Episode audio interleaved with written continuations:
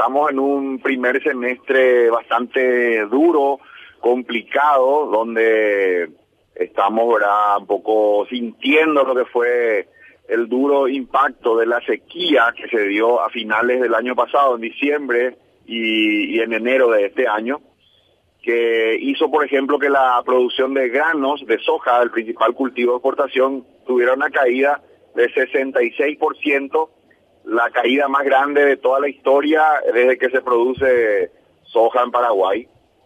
Eh, y bueno, a eso se sumó después, el 24 de febrero estalla el conflicto entre Rusia y Ucrania, el precio del petróleo se dispara y, y eso, bueno, eh, genera un, impacto inflacionario no muy grande acá en, nuestro país que está realmente golpeando duramente, especialmente a los sectores de menores ingresos, ¿verdad? Que son los que tienen menos capacidad de escaparse, digamos, de esa suba de precios. La, el índice general de inflación está más o menos en un 10%, pero el índice de alimentos está prácticamente en el doble.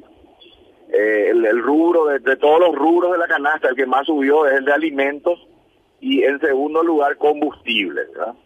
Eh, eso hace, estamos viendo fenómenos, lo que decían, esa sensación de que no hay plata, no hay circulante, cuesta muchísimo conseguir trabajo.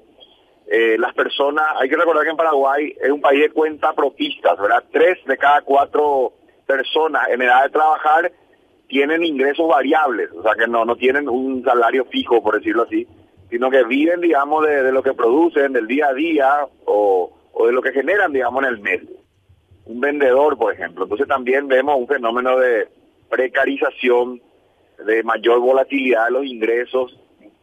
Eh, y bueno, también eh, migra, migración a segundas marcas es algo que estamos viendo, un fenómeno eh, yo, como bien lo decías, trabajo mucho en consultoría, en el día a día de las empresas y estamos viendo ese fenómeno, ¿no? Eh, la gente busca de alguna manera escaparse de la inflación, de, de, administrar su presupuesto de manera más eficiente y bueno, en ese esfuerzo vemos que hay también esa migración a marcas más económicas, eh, en el tema del combustible también vemos que, digamos, el que compraban hasta super, ahora compra una marca, o perdón, una categoría más baja. Ese tipo de fenómenos estamos viendo en el mercado porque, bueno, estamos en un semestre, como dije, muy complicado, muy duro.